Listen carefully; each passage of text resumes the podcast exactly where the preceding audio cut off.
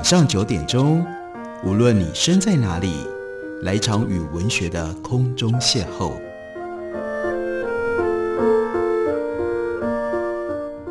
杨照谈书，邀您一同遨游文学世界，认识古今中外的经典之作。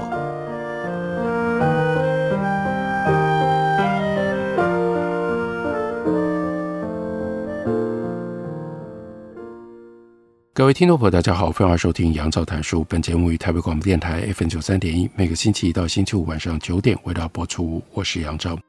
在今天的节目当中，要为大家介绍的这本书，书名副标题立刻就让大家知道这是一本什么样的书，是谁写的。那叫做《吉米分享创作心得》，是的，作者就是大家最喜爱、最熟悉的台湾的绘本画家吉米。不过这本书。并不是他的绘本作品，而是他要走到幕后，把他自己在绘本的创作的过程当中曾经抱持过有的梦想，跟曾经遇过的一些实际的问题，把它予以铺陈开来。这本书吉米设计分成两个部分，一个部分他把它称之为叫做心法，另外一个部分叫做方法。而心法就是一连串的小问题。对于这些小问题，他也做了很简短的回答。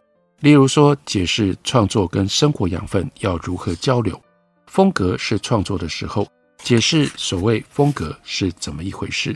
另外，有一个主要的部分就在说明绘本究竟是怎么一回事。我也可以快速的借由它的标题告诉大家吉米的解释。首先，绘本是画的如同动作瞬间被凝固下来的画面。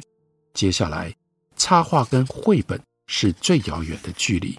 另外，有小孩的绘本，也有大人的绘本，还有怎么样思考题材才能够创作绘本。那当我们问到这样的一个问题：怎样思考什么题材可以创作绘本？这就联系到他后面的方法。这个方法他是非常具体的，用他自己几部非常受欢迎。很多人都读过，很多人都很熟悉的作品，来作为案例分析。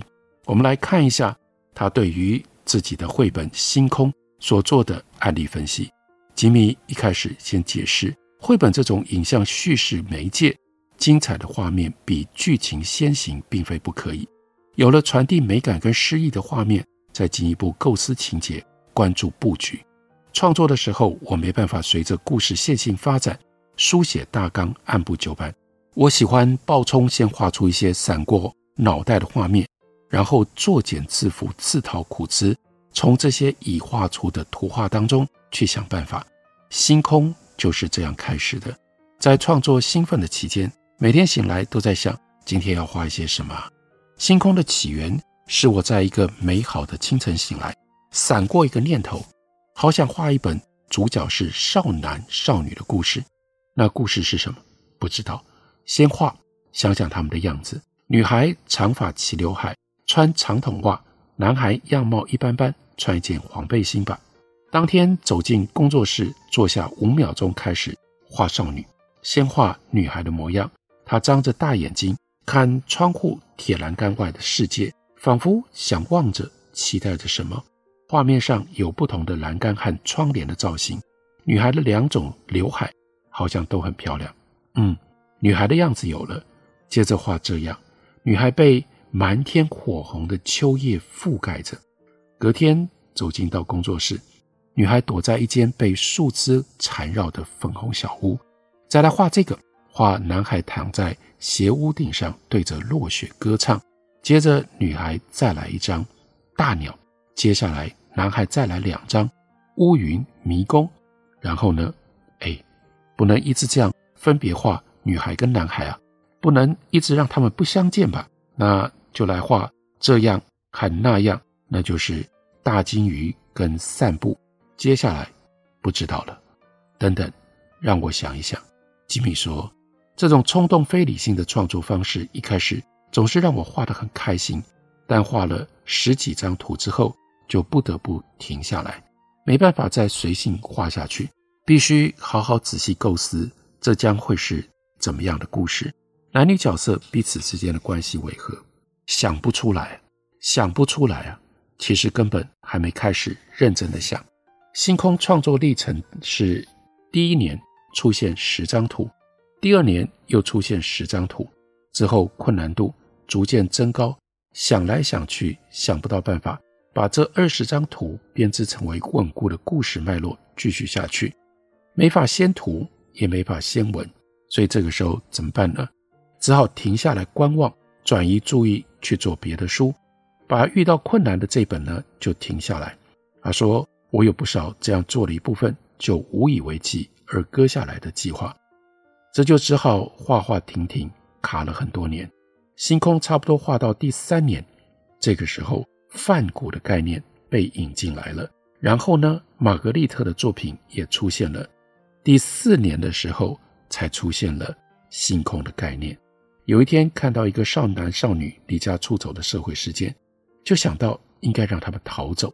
在自己的身边有外甥，就是他妹妹的小孩，着迷于鲸豚，所以又多了一个设定，让这个小男孩有亚斯伯格症，热爱鲸豚。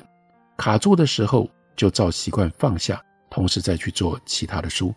做着其他的书的时候，又在设法努力把这个故事串起来。这样进入到了第五年了，觉得真的做不下去的时候，忽然之间水到渠成，爷爷的角色出来了。转学生的角色设定也出现了，各种元素设定、故事情节都串联起来。到《星空》这部作品完成出版的时候，已经距离最早那个美好的清晨一千五百天了。而《星空》的例子也就说明了，创作的过程当中，有很多时候跟很多的理由让你停下来，但是只要你继续做，一直做到有一天想再做不出来就要放弃的时候。往往解答就出现了。接下来，他为我们解释那个启发他的新闻。那是一个少男少女离家出走的新闻。那则新闻是两个南部国中生相约离家出走，他们骑着一辆摩托车四处停泊，白天玩乐，晚上睡公寮或者是学校庙宇。后来家长报警，几天之后被活逮回家，双方家长愤怒，互相指控。女孩的家长还要少女去验身，要求男孩家长赔偿，但孩子们说他们什么都没做，只是互相陪伴，去了海边，去了山上。真的，他说那天我在台北看到这个新闻的时候，不知道怎么的，泪眼朦胧，因为我愿意相信他们是真的，真的度过好几个无限纯净、完美无瑕的白天和夜晚，而那像水晶般闪烁发光的日子。会不会是后来他们一辈子最值得回忆的呢？他说：“我自己从来没有离家出走过，我又笨又胆小，所以我要让绘本里的少男少女逃亡，对，让他们大逃亡。当我走进工作室，排除所有的杂事，开始安排他们逃亡。但是逃去哪里呢？不知道，先逃了再说。一个月后，我陆陆续续画了星空当中许多张他们逃亡过程的图。”然后又必须要停下来，要回过头来仔细的处理他们为什么要逃亡，他们为什么要一起逃亡，他们为什么会凑在一起，他们是同班同学吗？他们的家长什么样子？他们的爸爸妈妈做什么样的工作？他们和爸爸妈妈的关系是什么？他们在什么样的状况底下决定逃亡？他们要逃去哪里？逃亡结束回家之后会发生什么事？他们有什么样的能力可以离家呢？哇，这就是。一个接一个的问题，唯有问题解决了，才能够去画图写字。一个画面接着一个画面，产生更多的画面；一段文字接着一段文字，产生更多的文字。这里吉米就回想，多年前王家卫导演曾经跟他说：“导演的工作就是解决问题，而能够解决创作上的所有问题，才能够变成一个创作者。”这句话非常的重要。再下来。他告诉我们，不管星空里的男孩真实身世为何，因为是从女孩的角度叙述，所以得要建立起女孩对他的认识架构，描述出女孩所认识的男孩是怎么一回事。即使这些可能是太过于琐碎的日常细节，不会出现在绘本当中，所以我要先建立起一个具体完整的人物背景。比如说，要设定为什么这个男孩会喜欢鲸豚，为什么他不爱说话，为什么他变成了转学生，为什么他有能力带女孩到深山里去找到爷爷的家。这些细碎的关联都要先设定好，必须要让读者知道的，就要确切地描绘出来。比如，一定得要交代男孩是野外求生高手，那我就会把这一部分清楚地交代。不必要那么具体讲出来的，是在画面上跟文字上给个印象就好。比如说，男孩爱蹲在书店的角落里看书，他看的书是跟鲸豚相关的。他假日去港边看船，他的爸爸可能是船员等等，这些我都没有清楚指出男孩的喜爱或背景，但读者会有隐约的印象，如此会让之后的情节发展有合理的解释。男孩的故事是透过女孩讲述的，所以有观点的限制，这又和第三人称全知观点讲述男孩的故事不一样，必须是女孩知道、看到、听到的才能够予以呈现。加上了这层的因素，男孩呈现的方式就得要是女孩眼中的男孩。于是我们看到，男孩是在爷爷过世，女孩想用自己的方式跟爷爷道别那段之后，才开始出现。明确感受到女孩需要一个爷爷的替代的时候，男孩才登场。如前面所说的，这个男孩可能是女孩因为思念爷爷而想象出来的。但也可能是因为对爷爷的思念，而把他遇到的男孩当做了寄托的对象，当做了爷爷的替代。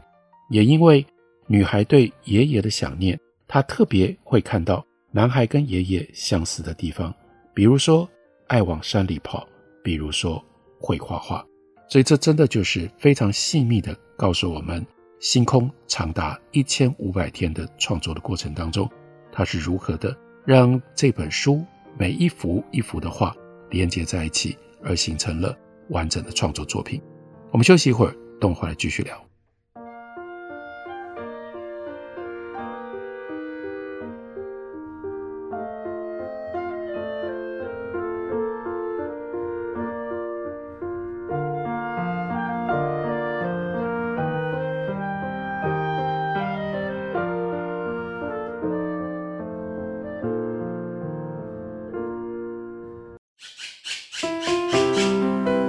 大家好，我是刘克湘。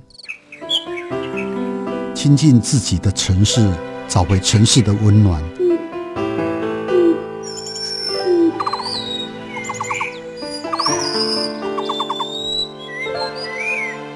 听见台北的声音，就在台北广播电台，FM 九三点一，AM 一一三四。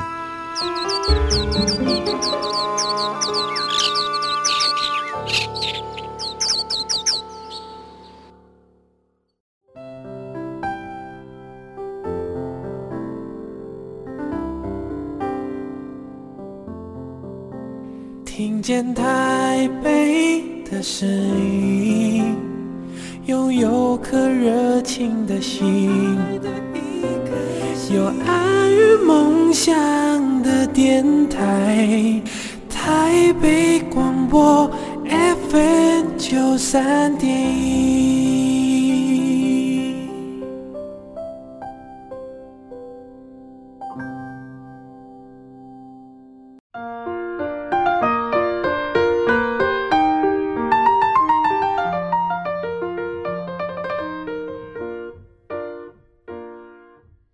谢你继续收听《杨照谈书》。本节目以台北广播电台 FM 九三点一，每个星期一到星期五晚上九点，为大家播出到九点半。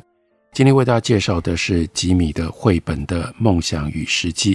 在这本书里面，吉米用他自己非常脍炙人口、很受欢迎的几本绘本作为案例，来告诉我们创作是怎么一回事。在这个过程当中，他如何遇到了困扰？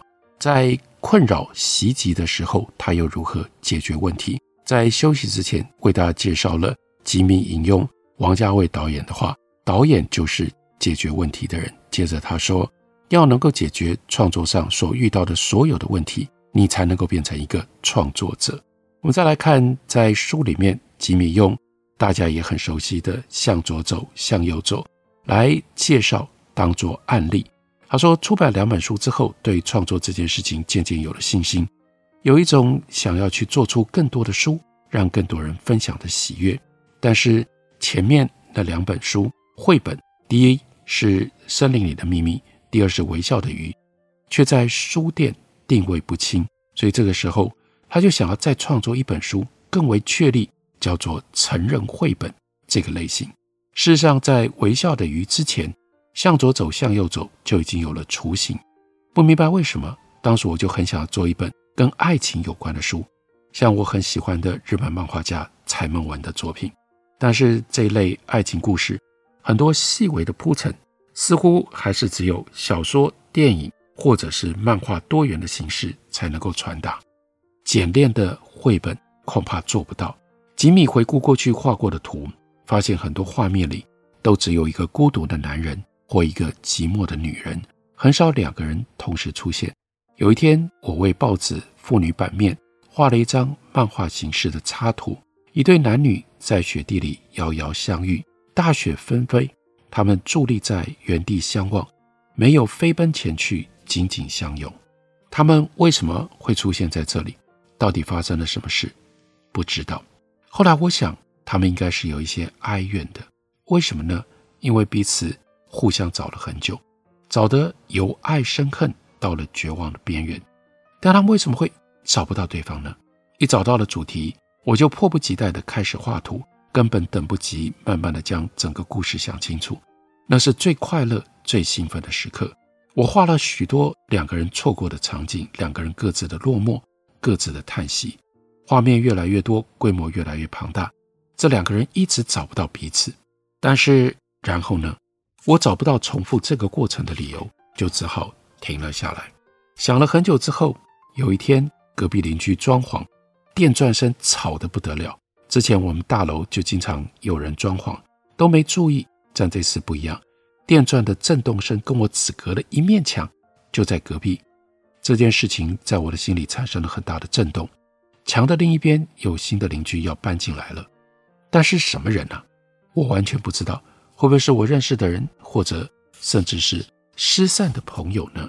这件事就让我对于空间产生了兴趣，立刻把它跟创作一半停下来的作品连在一起。我有了灵感，决定把男女主角安排成为一墙之隔的左右邻居，但不同出入口。这个安排有一点恶作剧，连我自己都吓了一跳。两个人虽然住隔邻，但工作形态跟生活习惯不一样。一个白天出门，一个晚上行动，一个喜欢向左走，一个喜欢向右走，所以即使是邻居，也始终不曾相遇。创作绘本很多时候都是要解决画面上的问题，所以一旦知道两个人原来就住在对方的隔壁，有了向左向右的空间概念之后，画面上大量的问题都解决了。以绘本这种简单的形式创作爱情主题的想法，对我来说。就变得值得发展了。这就是形式跟故事要配合。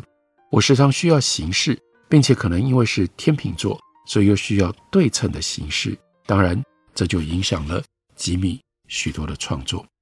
刚开始，吉米把这个想法说出去，说要用绘本来讲一个爱情故事，大家都笑我。用小说、电影来讲一对男女的故事太多了，偏偏绘本是左右翻。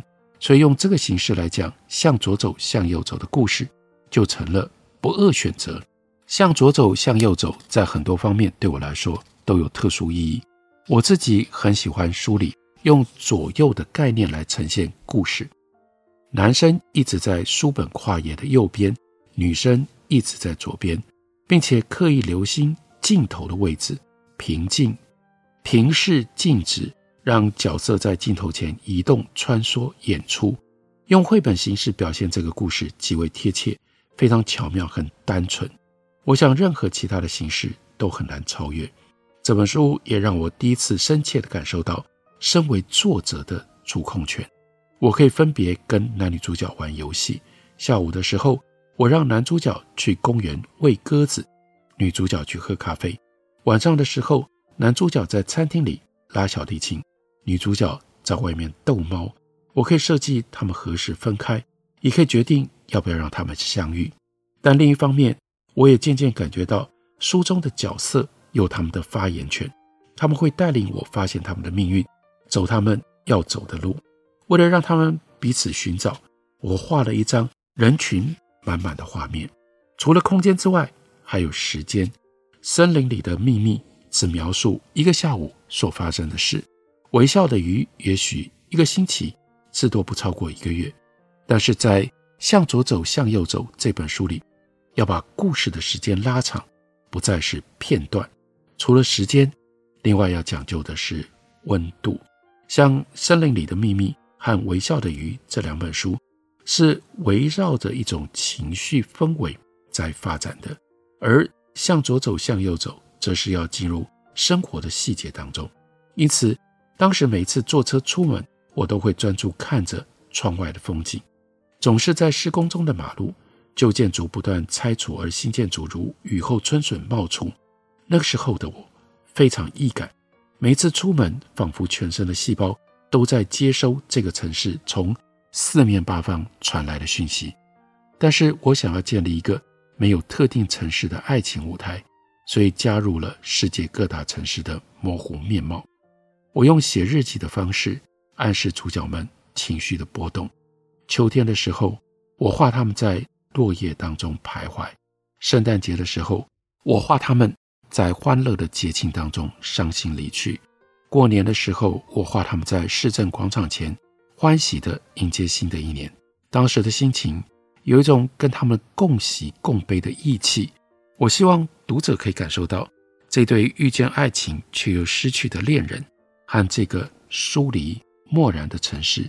曾经快乐和悲伤的呼吸，我还是习惯用朗诵的方法写下文字，将自己的文字想象成为电影里的字幕，声音则是独白。工作的时候还很有气质地播放巴哈的大提琴演奏曲。向左走，向右走。我不是要画女的像梁咏琪那么美，男主角像金城武那么帅。我没有像别人一样写第一眼看到女主角有多美。眼睛有多美等等，我要他们的形象有一种疏离的、冷漠的秋天、冬天的感觉，这样也可以避开我写实功力不足的问题。我在画男主角的时候，想的是那个提琴手到底是一个什么样的人？他存了很多钱吗？还是一个鲁蛇？他在这个城市里到底快不快乐？人物雏形来自身边的一个朋友，他是个天才儿童。四岁就登台演奏，长大之后成为自由工作者，对这个城市怀抱着梦想，也经常感到失落。至于从事小说翻译的女主角，则是参考了我太太的职业。书中女主角的生日也跟我太太同一天。她不是成功的畅销书作家，也不是上班族，她会喂猫，比较无所事事，可能也不喜欢自己翻译的小说。可是为了等那个男的。才可能在这个城市里又多待了一阵子。人生没有什么好期待的，或再怎么努力也没有用。因此，他们住的地方要比较郊区。所以我是在讲一个城市的故事，年轻的伤感。而感性的东西一旦打中人心，力量是很大的。除了和读者以及剧中人物玩捉迷藏的游戏之外，也要传达一种想法：每个人都是自己生命的主角。其他人都只能够是龙套，但是一个人不管有再多精彩的故事，一旦把镜头拉高拉远，就什么都看不见了。这个意念来自于吉米说，那是生病之后的体悟。他说，记得在医院的时候，每天都很忧伤，觉得自己是全世界最不幸的人。但是这个时候，如果有一只小鸟从医院上空飞过，他眼中所看到的。不过就是一栋灰色的建筑物，以及窗里晃动的人影。换句话说，不论一个人的痛苦悲伤有多么样的沉重，就像故事里的恋人，对彼此的思念虽然如此的强烈，相对于这个现实世界的茫茫人海，仍然只是一粒微尘而已。画图的时候，也许没有想那么多，但就是有一种非要如此画不可的决心。画这么多人很辛苦啊，不过。也很有趣，好像他们都是我的朋友，我们一起合力捉弄这对苦命的恋人。至于在风格上，或许因为我的个性比较急，画这本书的时候，我很少去考据，想要画一棵树就画一棵想象的树，只要不是太离谱会变成大笑话的，通通都可以过关。我想当时我在意的不是视觉的精准，而是情感的表达。细心的读者也许曾经注意到，我在这本书里设计了许多小道具、小趣味。女主角的房间里有一棵小树。随着情节的进展，它从一棵强壮的小树逐渐的枯萎，最后又茁壮成为大树。男主角的房间也有一小株盆景，也在每一次见面的时候都有小小的变化。除此之外，两个人房间要有什么摆设，窗帘要不要拉下来，现在几点钟，应该撑什么颜色的伞，我都费了一番心思，自己玩得很开心。书中有一幕。两位主角写上电话号码的纸条被雨淋湿了。画到这里的时候，我真的去拿纸泡水，做了很多的实验。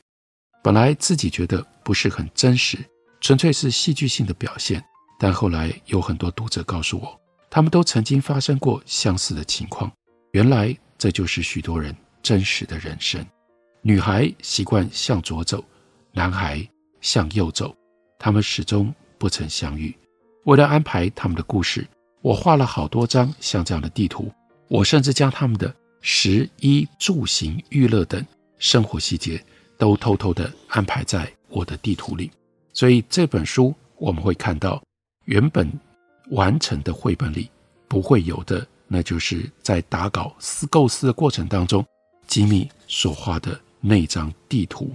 那张地图忠实而且明白地写。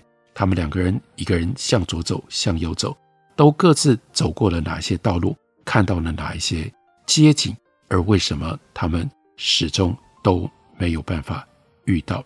他说，一直到这本书完成，我都说不清楚这个故事背后到底想传达什么。有一天，读到了波兰诗人辛波丝卡的诗句，这个诗句帮他解答了他自己弄不清楚的这个疑惑。诗写的是，他们彼此深信是瞬间迸发的热情让他们相遇，这样的确是美丽的，但变化无常更为美丽。